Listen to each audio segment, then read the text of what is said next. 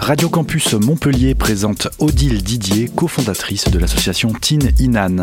Ce portrait est réalisé par Radio Campus Montpellier dans le cadre d'une convention de partenariat entre la région Occitanie-Pyrénées-Méditerranée et les radios associatives représentées par l'ARA et le CRLO.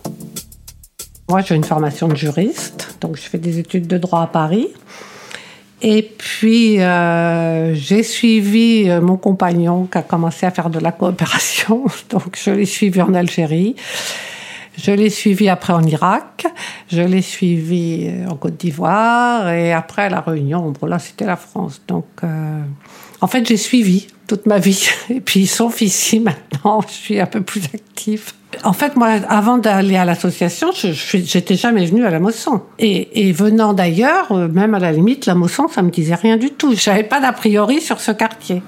Il se trouve que ici, il y avait euh, des projets euh, de l'éducation nationale extrêmement innovants. Quand les enfants rentraient en CP, eh bien, les mères rentraient pratiquement en CP, c'est-à-dire qu'on leur montrait ce qu'elles pouvaient faire avec les enfants, même si elles parlaient pas français, même si elles savaient pas lire.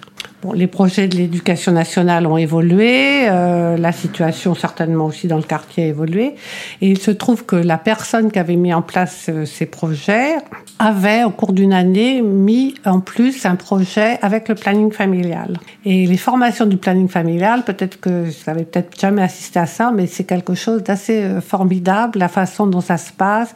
C'est à la fois très intime, très, très formateur et à la suite de cette formation, les femmes qu'il avait faites dans cette école, donc voyez le lien éducation nationale, planning familial, elles ont dit mais c'est pas possible, il y a des choses à faire euh, pour les femmes euh, du quartier. Et c'est elles, en fait, qui ont cette idée qu'il fallait avoir une association.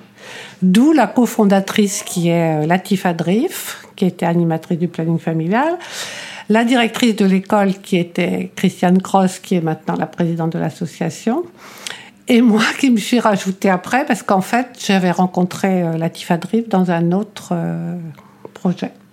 Comme j'avais vécu très longtemps à l'étranger, en fait, j'avais cette idée que quand on vit à l'étranger, il y a quelque chose de l'isolement euh, qui est extrêmement dur, quelles que soient ses conditions matérielles ou financières ou et en fait, j'avais appris ça et je me disais, ben, finalement, c'est là que je veux être. Je veux travailler euh, sur ça. Moi, quand je suis rentrée en France, je me suis dit qu'il fallait que je me reforme. Donc, je suis passée par la fac à Paul Valéry et j'ai fait un stage euh, à la CIMAD.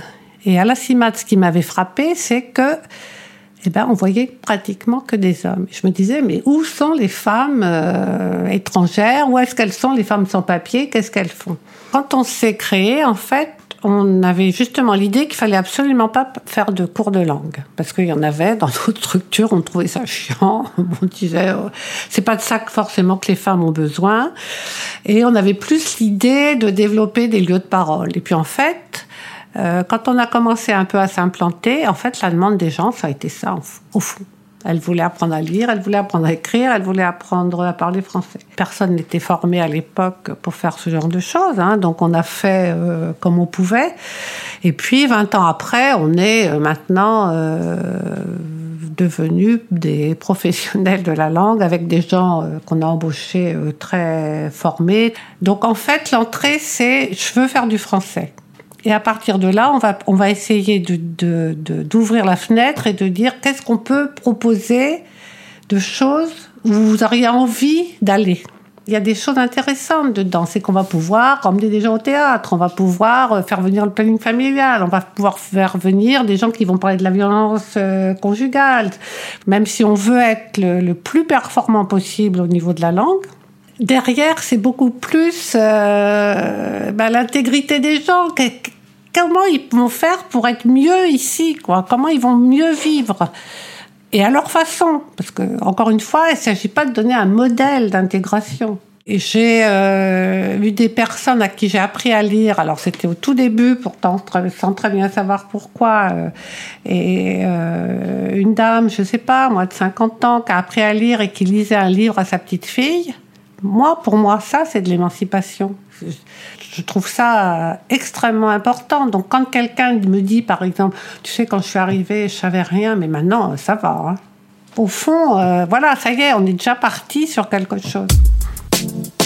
C'était Odile Didier, cofondatrice de l'association Tininan, un portrait réalisé par Radio Campus Montpellier dans le cadre d'une convention de partenariat entre la région Occitanie-Pyrénées-Méditerranée et les radios associatives représentées par l'ARA et le CRLO.